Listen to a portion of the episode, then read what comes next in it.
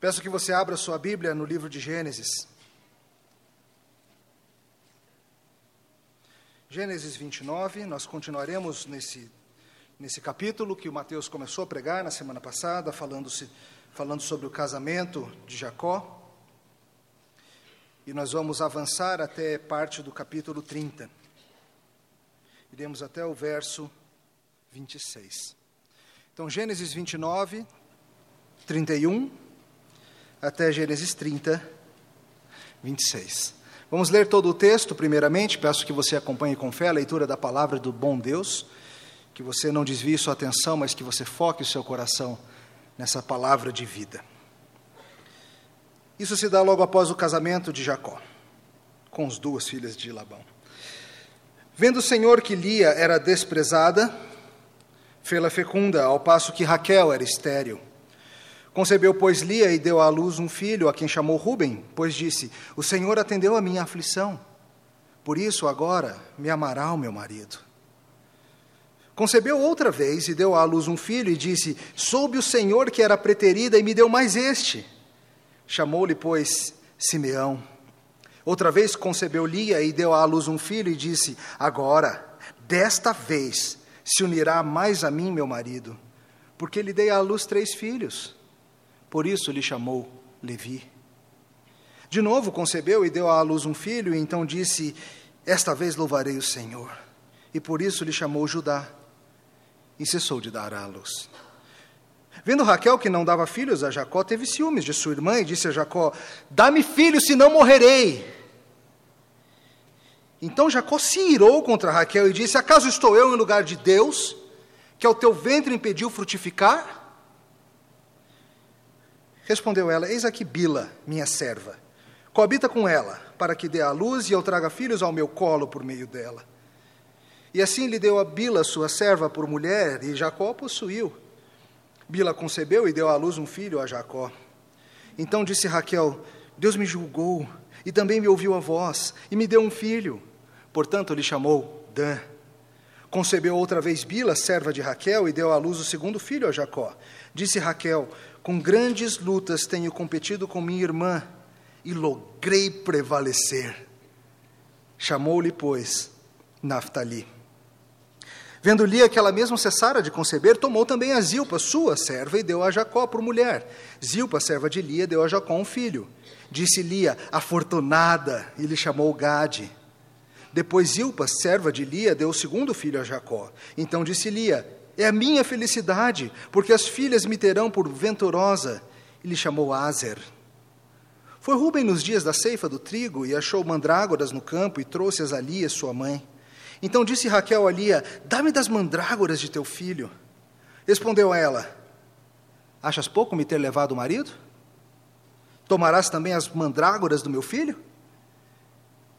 Disse Raquel: Ele te possuirá esta noite a troco das mandrágoras do teu filho. À tarde, vindo Jacó do campo, saiu ao encontro Lia e lhe disse: Esta noite me possuirás, pois eu te aluguei pelas mandrágoras do meu filho. E Jacó, naquela noite, coabitou com ela. Ouviu Deus a Lia, ela concebeu e deu à luz o quinto filho. Então disse Lia: Deus me recompensou, porque dei a minha serva a meu marido. E chamou-lhe Issacar. E Lia, tendo concebido outra vez, deu a Jacó o sexto filho e disse: Deus me concebeu excelente dote. Dessa vez permanecerá comigo meu marido, porque lhe dei seis filhos. E lhe chamou Zebulon. Depois disso, deu à luz uma filha e lhe chamou Diná. Lembrou-se Deus de Raquel, ouviu-a e a fez fecunda. E ela concebeu e deu à luz um filho e disse: Deus me tirou o vexame e lhe chamou José, dizendo: Dê-me o Senhor ainda outro filho.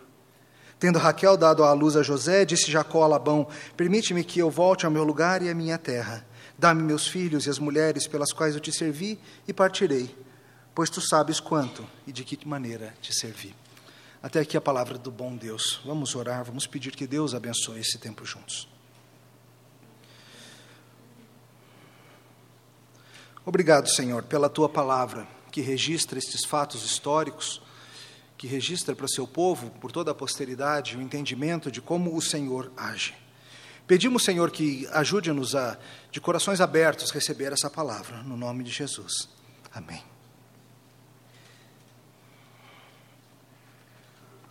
Queridos, na época da chamada Guerra Fria, o mundo presenciou estupefato uma corrida armamentista sem precedentes. Aconteceu depois da Segunda Guerra Mundial, com os avanços geopolíticos que se deram então, o mundo se viu dividido em dois grandes blocos, na chamada Guerra Fria. Fria porque não se tratava de um conflito realmente, ou pelo menos oficialmente, acontecendo nos campos de batalha, mas nos bastidores, nas armações, na espionagem, algo que era potencialmente desastroso, uma guerra que poderia a qualquer momento esquentar.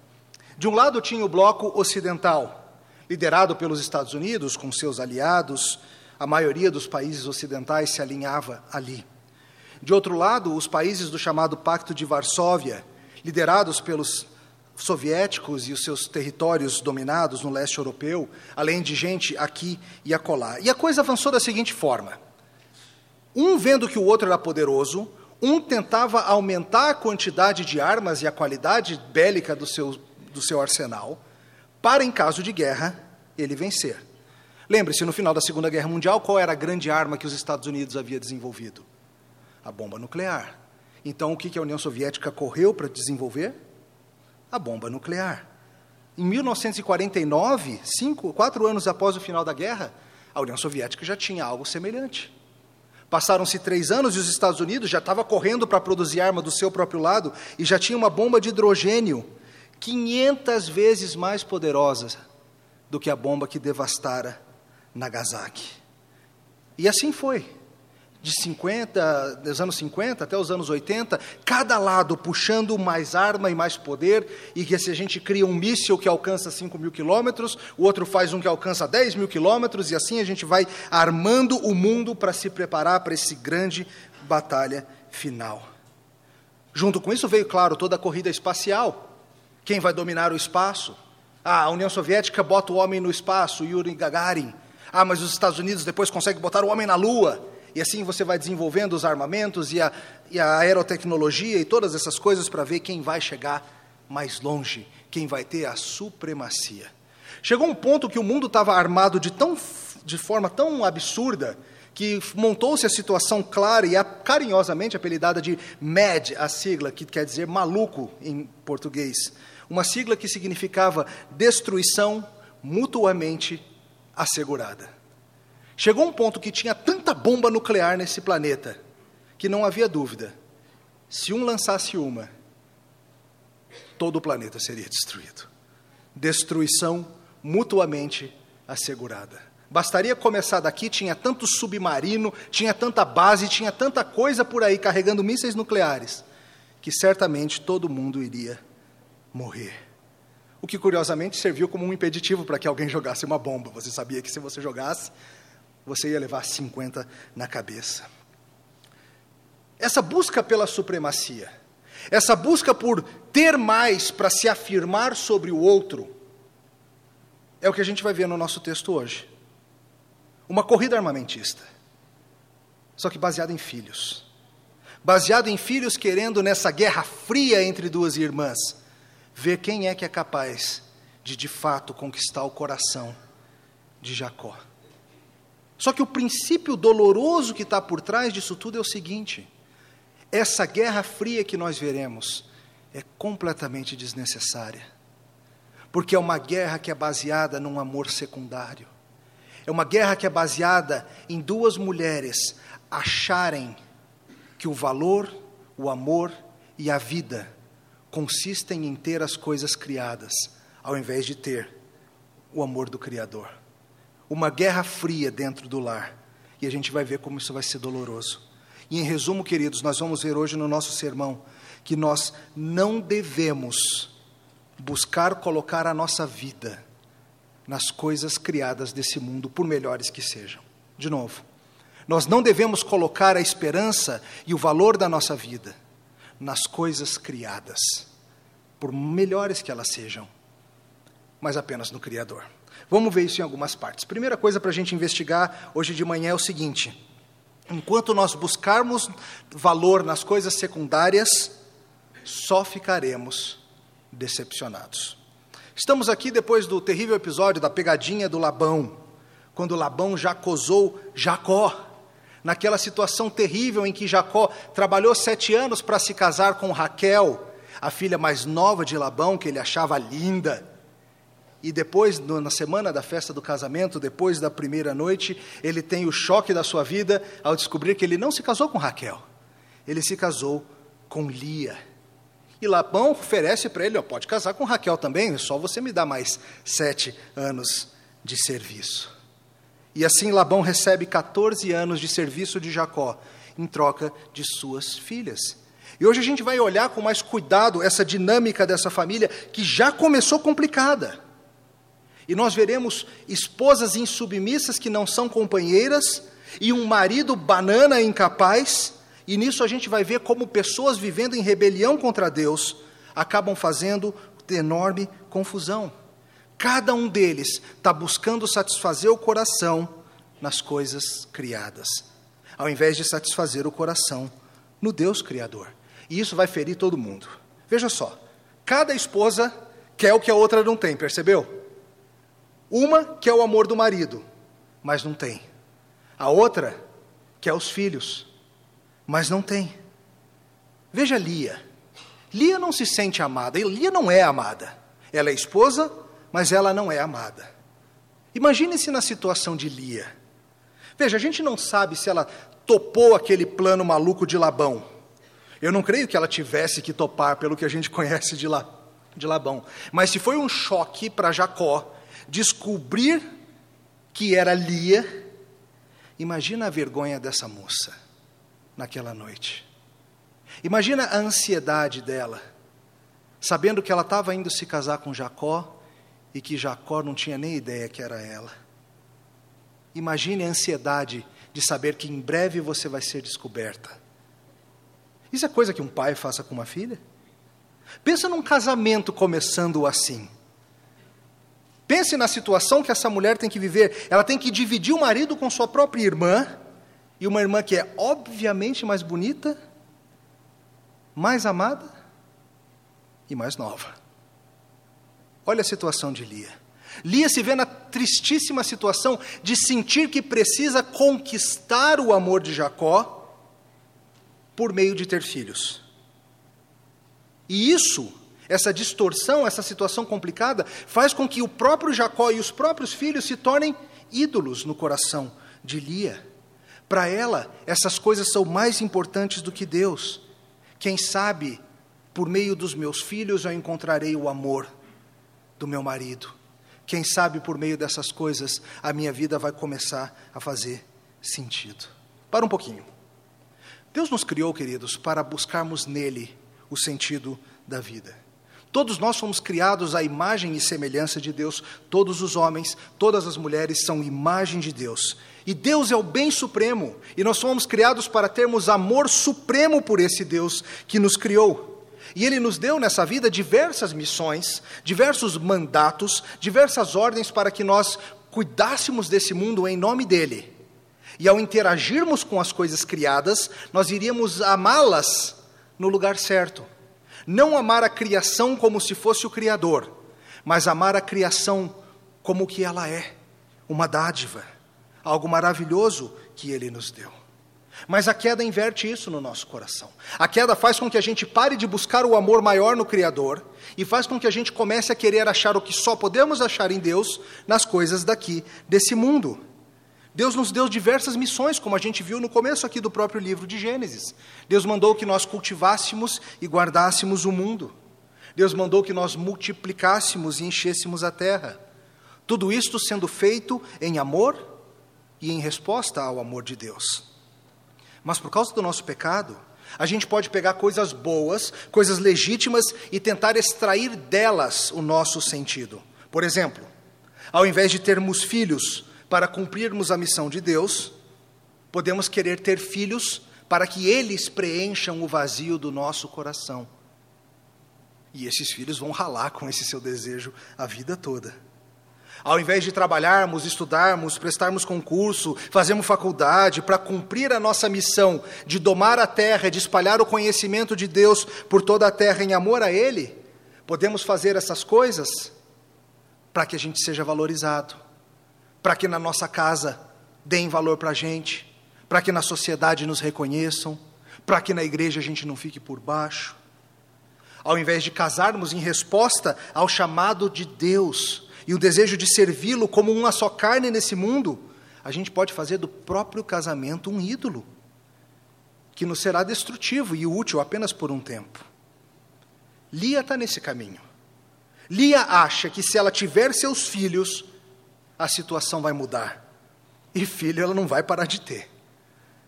Vale lembrar, queridos, rapidamente, que nesse contexto do mundo antigo, os nomes eram dados em função de algo que você esperava que o seu filho fosse ou algo que estava ligado às circunstâncias do nascimento dele. Hoje, na nossa cultura, a gente raramente faz isso, algumas pessoas fazem, mas em geral a gente não faz isso. A gente dá o nome do filho simplesmente porque a gente gosta do nome. Quando eu e a Annelise escolhemos Débora para nossa filha, não era porque a gente é louco por abelha. Não é isso. Ou porque a gente pensava assim: essa menina não vai parar quieta, abelha, e fica mexendo. Quando Marcos e Rafael escolheram Olívia, eles não estavam torcendo para ela nascer verde, redonda e sem caroço como uma azeitoninha. Não. Era um nome que eles gostavam. Mas quando a gente vê no Antigo Testamento, na história de Gênesis, a gente vê que os nomes têm esse significado. Por exemplo, Adão. Adão, ele foi formado a partir da terra. Terra é a palavra Adamá. Então, Adão veio de Adamá, formado da terra. Ele chama a sua esposa, ele olha para ela, ele não dá o um nome ainda, mas ele fala que ela vai ser Ishá, varoa, porque ela veio de Ish, varão.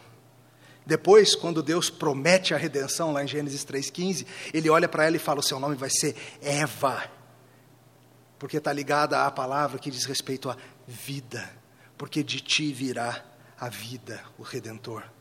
Ismael, ou Ismael, Deus ouviu Agar no seu sofrimento.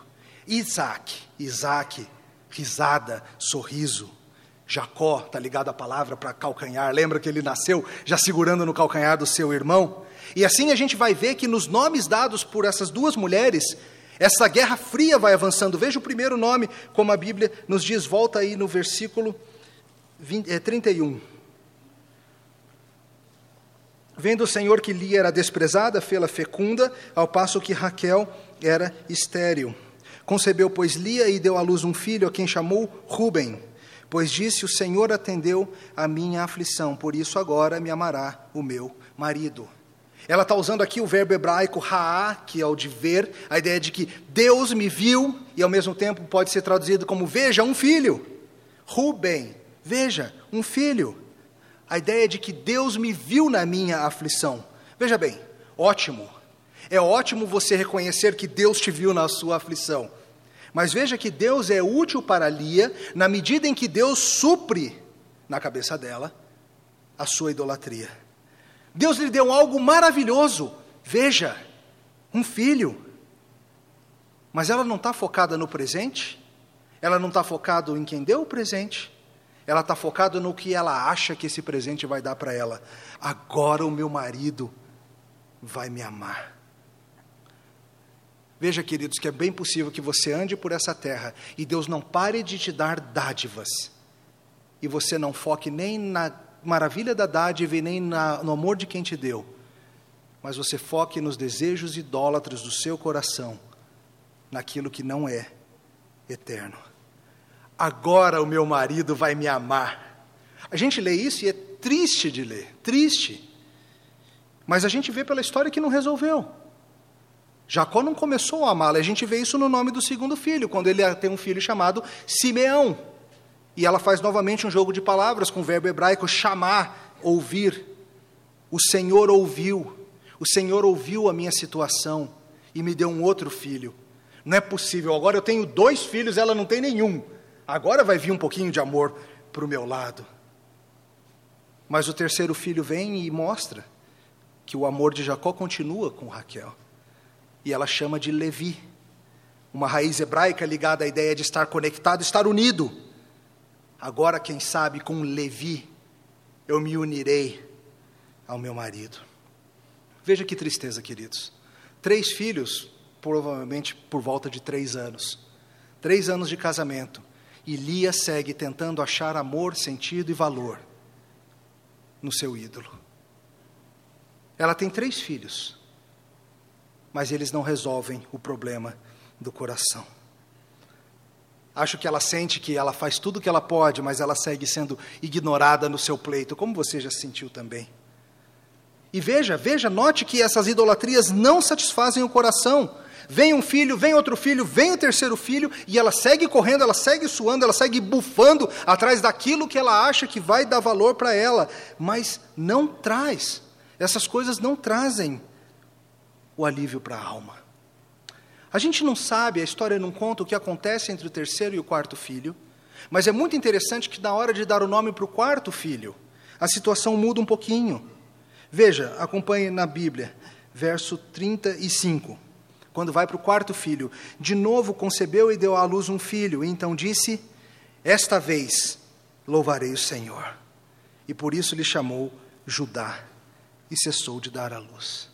A gente não sabe o que, que se passou no coração de Lia. Talvez depois de três ela tenha caído em si e se ligado que não adianta, não é nisso que eu vou resolver a situação. E vem o quarto filho e ela fala: dessa vez, sabe o que eu vou fazer? Eu vou é louvar o Senhor pelo filho que ele me deu. E a palavra está ligada também à salvação, Deus é minha salvação, e louvarei a Deus. Parece que Lia, finalmente, após o seu quarto filho, começa a se voltar para Yahvé. Talvez acabe aqui a guerra, a não ser que o outro lado resolva se armar também.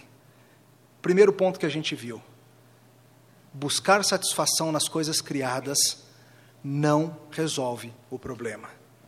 Lia tentou, tentou, tentou, e os seus filhos não trouxeram para ela o amor que ela queria e nem a satisfação do coração. E assim a gente vai para o segundo ponto. As nossas idolatrias irão causar pecado nos outros e ferir os outros também. Veja, Lia. Lia teve seus filhos querendo atrair o amor de Jacó. Não conseguiu, mas ela conseguiu uma outra coisa, que não era provavelmente o grande objetivo, foi um efeito colateral. Ela conseguiu atormentar a vida da sua irmã Raquel.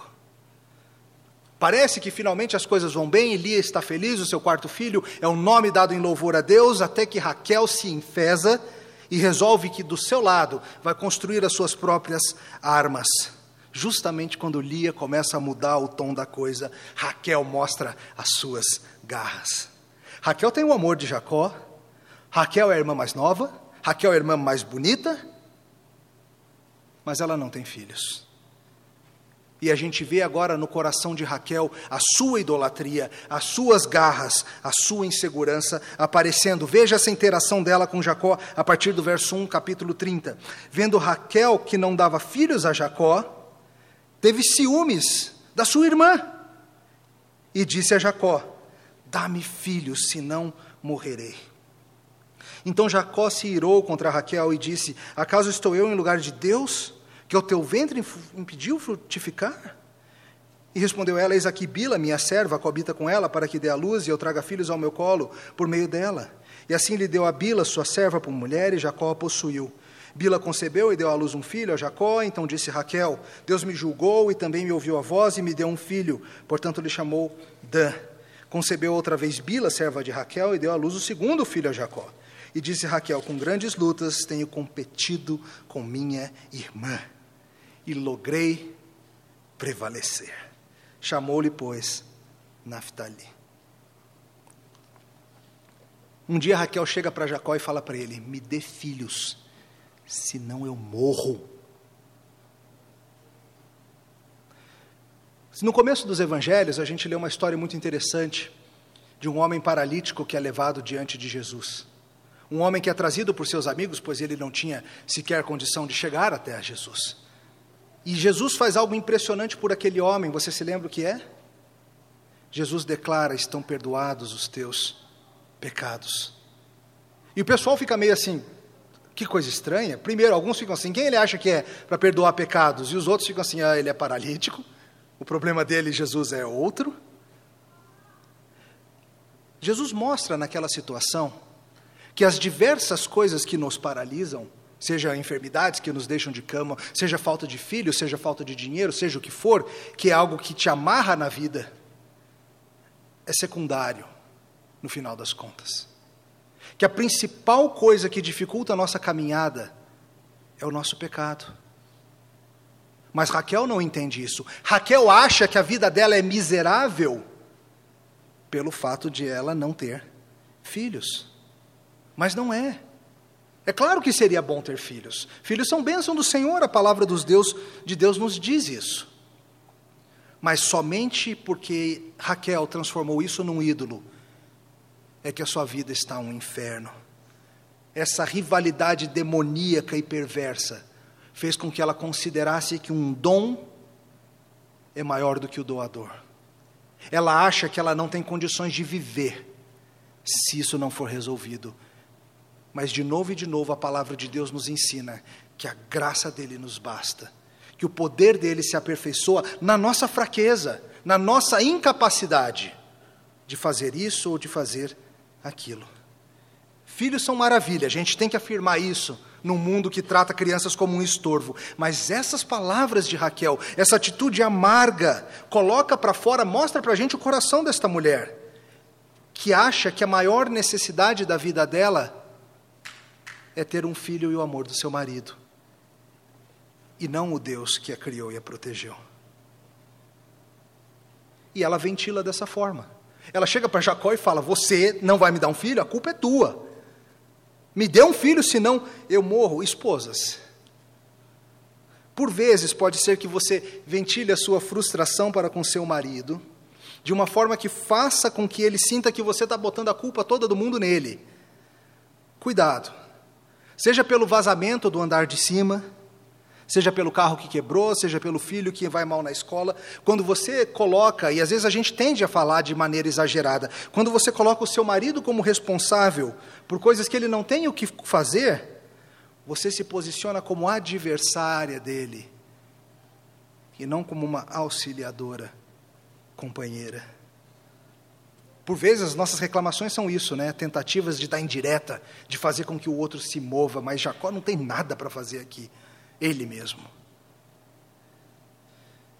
E você que escuta, quando você escuta uma reclamação, uma crítica, seja em casa, seja na igreja, cuidado também para você não ficar excessivamente defensivo. Nós somos facilmente ofendidos e defensivos demais. Alguém fala, ai, que salão de culto quente, você já fala assim, é, mas eu tenho rinite, não pode ligar o ar-condicionado. Você já começa a dar explicações antes de ouvir a real coisa que está acontecendo.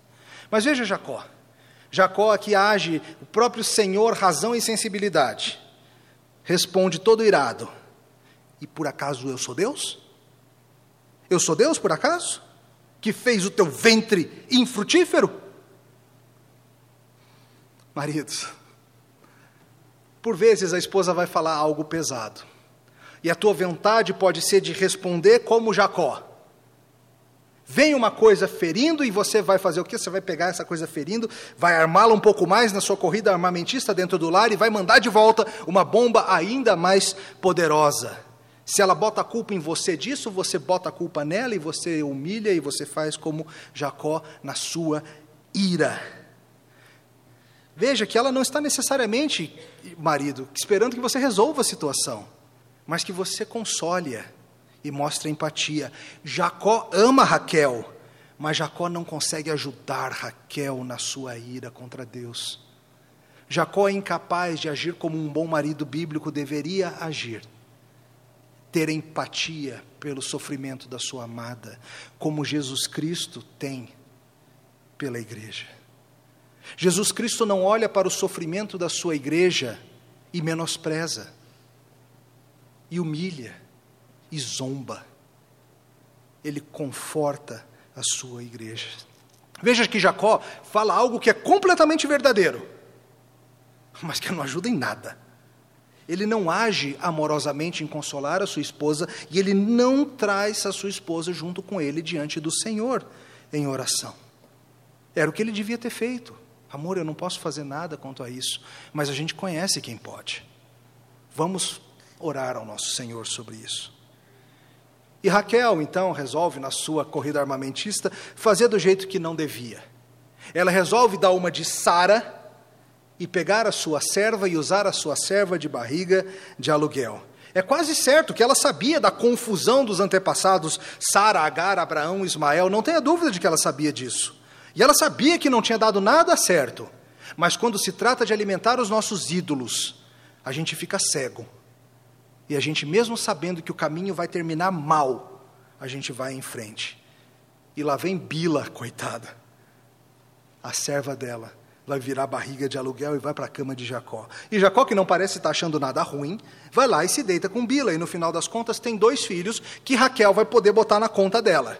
E veja os nomes: Dan, ligado à palavra de julgamento, Deus me julgou, Deus me julgou. De alguma forma, Raquel acha que Deus considerou justa a sua idolatria. De alguma forma, Raquel acha que o fato do menino ter nascido é Deus vindicando quem ela é diante do seu marido, mas não é. E vem o segundo e chama-se Naftali, por causa da palavra ligada a conflito ou luta, e fala: Grande luta eu tive com a minha irmã, mas eu prevaleci. Os filhos viraram armas de guerra. Que coisa doentia é essa que se passa nessa família? E veja o que isso causa em Lia. Lia já estava quieta. Lia já tinha aquietado o facho. Lia já estava conformada, já estava louvando a Deus pelo que ela tinha. Só que Lia vê agora a contagem que era 4 a 0 ficar 4 a 2.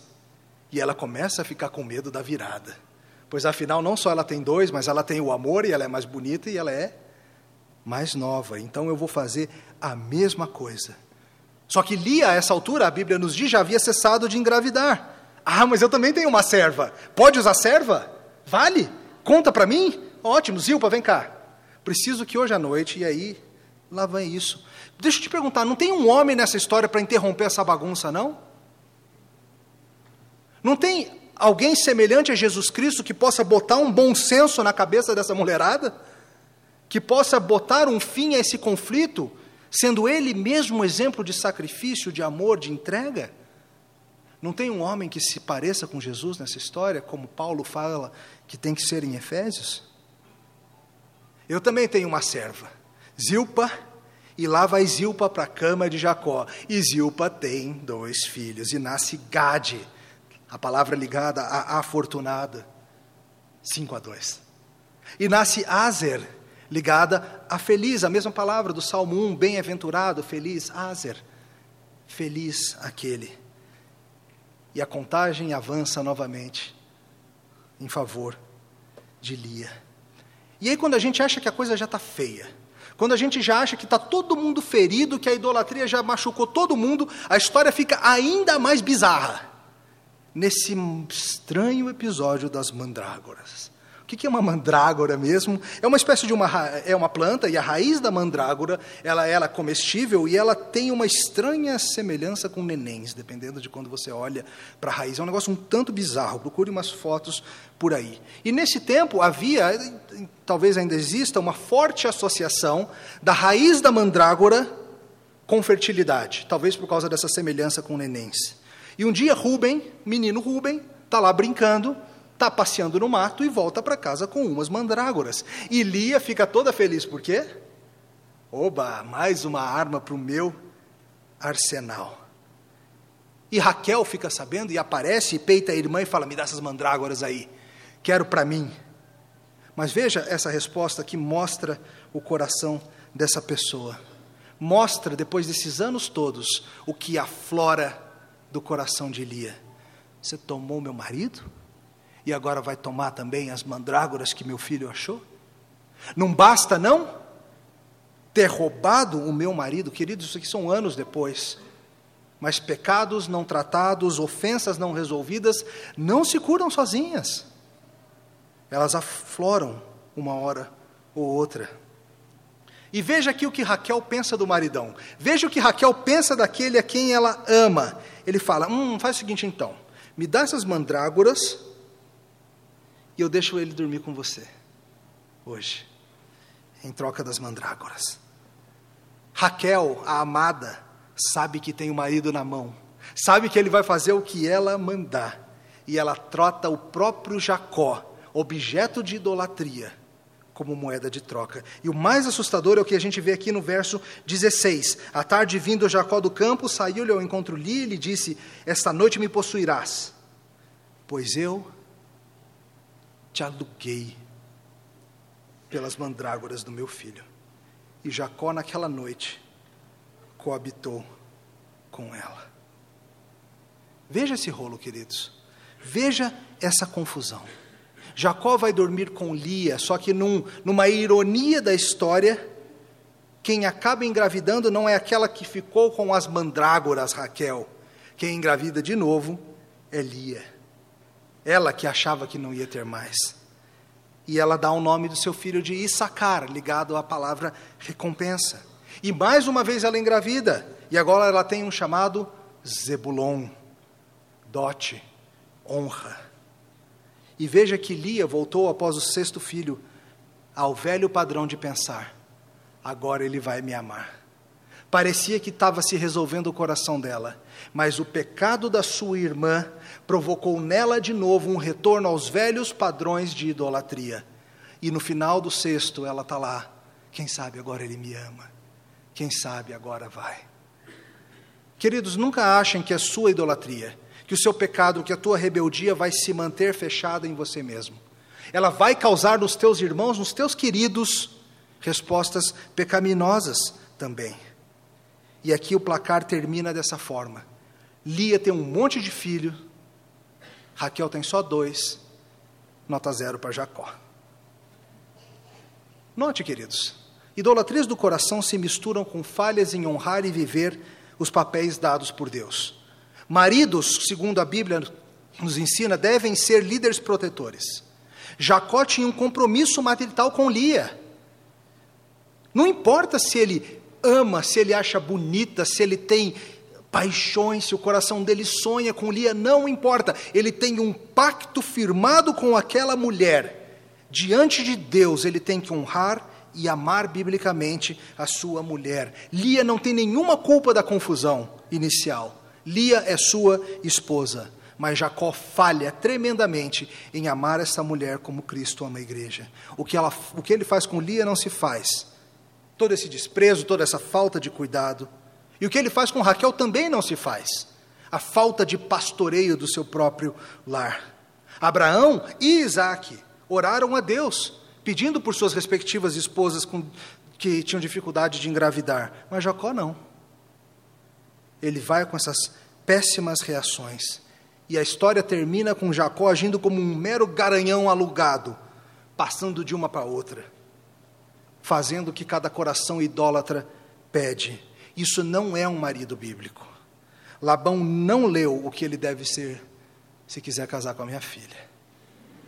Mas você pode ler, ainda dá tempo, para que você não caia nesse caminho. A esposa, por outro lado, era chamada biblicamente para ser a auxiliadora idônea. Mas essas mulheres não auxiliam o seu marido, elas levam ele para a ruína. Ao invés de serem companheiras na tarefa dada por Deus de domar esse mundo, elas são a maior dificuldade dele, elas pioram tudo. Esse conflito, essa guerra fria faz com que a vida se torne miserável. E Jacó cada vez mais desencorajado na batalha. Era essa segunda coisa que a gente precisava ver. A nossa idolatria, além de não nos satisfazer, ponto um, ela ainda causa nos outros destruição, ira, pecado. Por fim, para fechar nosso estudo dessa manhã, devemos ver como Deus, sempre Deus, utiliza mesmo a nossa rebeldia para cumprir os seus planos. Como é que Deus vai agir numa bagunça como essa? Ora, é por isso que a gente chama de graça. É por isso que a gente fala em boas novas.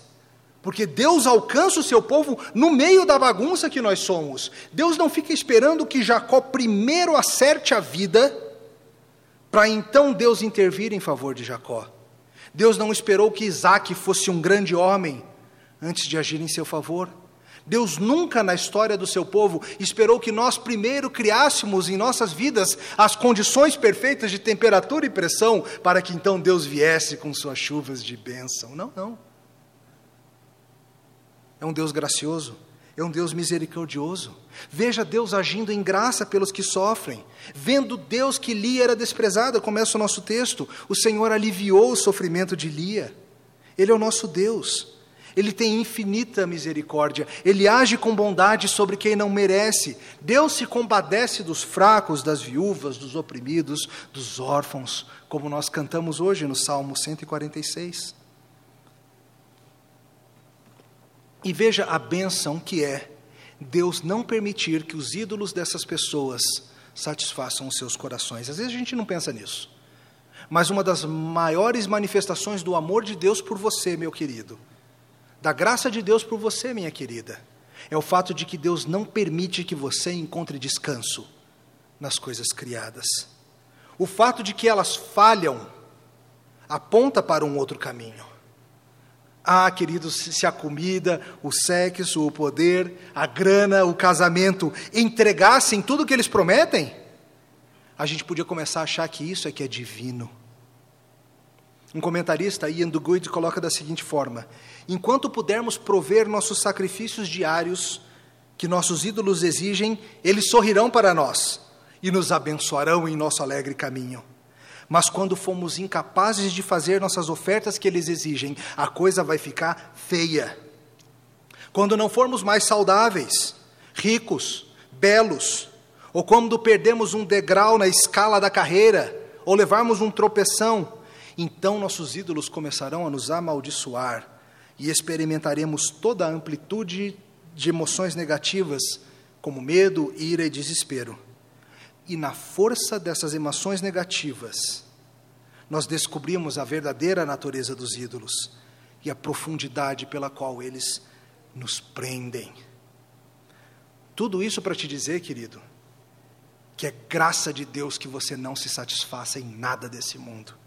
Que a tua insatisfação que você hoje sente com seus ídolos, a tristeza, a melancolia que você sente por não ter o cabelo, o namorado, a esposa, o dinheiro, o carro, o emprego, a cinturinha, a viagem, o filho, o amor, o reconhecimento ou os bens que você queria.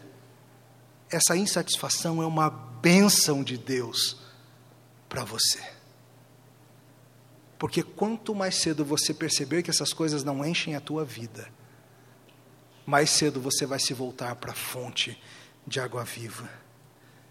Deus está te mostrando a tua vida toda que essas coisas são secundárias. Pare de agir como se elas fossem primárias. As decepções desse mundo servem para você notar o quanto você está investido em coisas temporais, como Lia, como Raquel. Já já a gente vai cantar a música famosa, Pedir a Deus. E Deus é, é uma, é uma reflexão profunda sobre como Deus usa a tristeza e as decepções dessa vida para matar o nosso amor falso, para matar o nosso amor idólatra e fazer a gente crescer. Deus está trabalhando nessa família. Deus está agindo sobre todos eles. Essas decepções vão ser usadas por Deus no futuro. A história continua e Deus um dia, a Bíblia nos fala, ouviu, se lembrou e deu um filho a Raquel. Veja, não é que Deus havia esquecido de Raquel. Isso aqui é uma tentativa da nossa linguagem humana de abarcar o que acontece. O entendimento do que se passou é o seguinte: Deus se lembrou de Raquel, significa o seguinte: Deus agiu na hora que ele queria. Deus sempre havia planejado que daria um filho para Raquel. Não precisava Raquel ter ficado correndo esbaforida e sofrendo e ansiosa e pecando e fazendo os outros pecarem. Deus iria dar o filho para ela, na hora que ele desejasse. Ela não tivera esse filho ainda porque Deus não queria. Ele agiu com o seu timing, com sua medida perfeita na hora que ele quis. O plano, o tempo do Senhor é perfeito, queridos, e ele não combina com o nosso muitas vezes. E é interessante que depois que nasce José, Jacó começa a ter um interesse diferente na família. Aí que ele vai falar com Labão e falar: Ó, oh, tem meus filhos, tem minhas esposas, por favor, deixe-me ir embora, já está na hora. Até nascer José, o filho da sua amada Raquel, ele não estava pronto para ir embora. Mas agora nasceu o pequeno José. O nome dele, Yosef, também é um trocadilho Mas é um trocadilho duplo. Mulheres hebraicas são mestres de trocadilho, como a gente está vendo aqui. E ela faz um duplo aqui. Tá, Yosef está ligado a Asap, que é a ideia de levar embora. Deus levou embora o meu vexame. Mas também está ligado a, ao outro verbo, Yasap, que é a ideia de adicionar. Porque ao mesmo tempo em que ela ganha Yosef, José, ela pede mais um para Deus. E Deus vai dar mais um filho para você, Raquel. Vai custar a tua vida mas você vai ter. A gente chega lá. Raquel ainda não está no ponto de abandonar a guerra. E deixa eu perguntar para você: da onde virá o descendente prometido? Da onde virá aquele que é o oposto de Jacó, o nosso líder e protetor, o líder que o amoroso marido, que noivo que não permite que a gente entre pelos maus caminhos? Aquele que é, com sua vida e com sua morte, tudo que nenhum outro homem nesse mundo conseguiu ser. Aquele que de fato santifica, purifica, vive e morre pela sua esposa. Aquele que não é um banana passivo que fica olhando enquanto nós nos destruímos em nossas idolatrias. Jesus Cristo estava por vir. E ele viria do meio dessa confusão toda. Deus vai usar a tolice de Jacó, a tolice de Lia, a tolice de Raquel para produzir o seu próprio povo eleito. Desse monte de filho vem as doze tribos de Israel. É maravilhoso, queridos, como Deus utiliza mesmo a nossa rebeldia em favor do seu plano. Ele utiliza esse monte de filho que nasce para produzir grande nação chamada Israel. Mas estudiosos de Gênesis não deveriam se surpreender com isso, não é verdade? Que Deus nos surpreende com graça onde não merecemos. Nós vimos isso com Adão e com Eva, os primeiros aprontões, e Deus intervindo. Nós vimos isso com Noé, misericordiosamente escolhido e mantido por Deus apesar da sua tolice. Deus intervindo. Nós vimos isso com Abraão, não vimos? Abraão, de novo e de novo, cometendo erros, agindo covardemente, fazendo bobagem, o pai da fé, porque Deus interviu. Vimos isso com Isaac, inábil em lidar com seus filhos, seguindo a tolice do seu pai, mas Deus interviu. E estamos vendo agora com Jacó, pegador de calcanhar, enganador geral da nação, enganado como um trouxa pelo seu próprio sogro, marido incapaz de liderar a sua casa pai de grande nação. Deus nos surpreende e nos surpreenderá a vida toda, pois Ele, no seu plano eterno, transforma a nossa rebeldia em bem. Desta confusão toda, desta corrida armamentista, Deus está levantando grande nação. Deus está utilizando a tolice humana da família de Jacó para levantar essa família que seria o canal de bênção para abençoar toda a família todas as famílias, todas as tribos da terra. E isso significa que tem esperança para você também. Que não importa qual o tamanho da confusão que você, querido que está aqui hoje, tenha se metido. Que não importa o tamanho da tua ficha corrida. Que não importa o quanta bobagem você fez e faz no seu casamento, na sua história. Não importa o quão ruim é o teu currículo diante de Deus ele pode transformar por meio de Cristo a sua vida e fazer com que você seja, a partir de agora, bênção para tantos que virão. Tem esperança para você também em Cristo. Nas trevas resplandece a luz, é o que a Bíblia nos ensina. É curioso que da corrida armamentista de União Soviética e Estados Unidos surgiram inúmeras formas de tecnologia que hoje servem de bênção para todas as pessoas. Vários avanços na telecomunicações, na aeronáutica, em inúmeras áreas, hoje são coisas que são cotidianas para a gente. E da mesma forma, Deus está utilizando essa corrida armamentista para subverter as nossas expectativas e trazer o seu Messias prometido. E a gente lendo essa história, o natural seria que a gente pensasse: ah, da onde vai vir o Messias? Claro que vai ser de José, o filho da moça amada. Mas não é de José, é? Deus de novo subverte a gente. O que a gente acha? Ah, não vai ser de José, então vai ser de Rubem. Rubem é o mais velho. Vai ser de um dos filhos lá do meio da que não era amada, Judá. Vai ser de Judá, filho de Lia, que virá a redenção. Não procure nos castelos. Não procure nas fortalezas. Procure na estrebaria.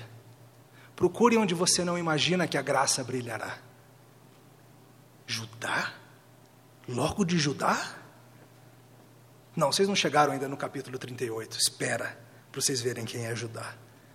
Mas a Bíblia nos fala que um descendente de Judá, nascido da Guerra Fria, iria um dia nascer num lugar de boi comer. E nessa história toda nós aprendemos que Deus comanda a nossa vida, nós achamos que sabemos o caminho de Deus, nós achamos que sabemos do que precisamos, nós achamos que conhecemos o que o nosso coração precisa. Você precisa hoje deixar Deus ser Deus e se acostumar a aprender dele o que é que vale. Se não fosse o Senhor agindo em nosso favor, tudo que poderíamos esperar desse mundo seria uma destruição mutuamente assegurada. Mas nele temos redenção, e ele desarma a rebelião com graça. Oremos. Te louvamos, Senhor, pelo descendente de Judá que nos salvou de nossa tolice.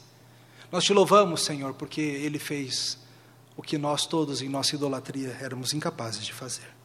No nome dele oramos.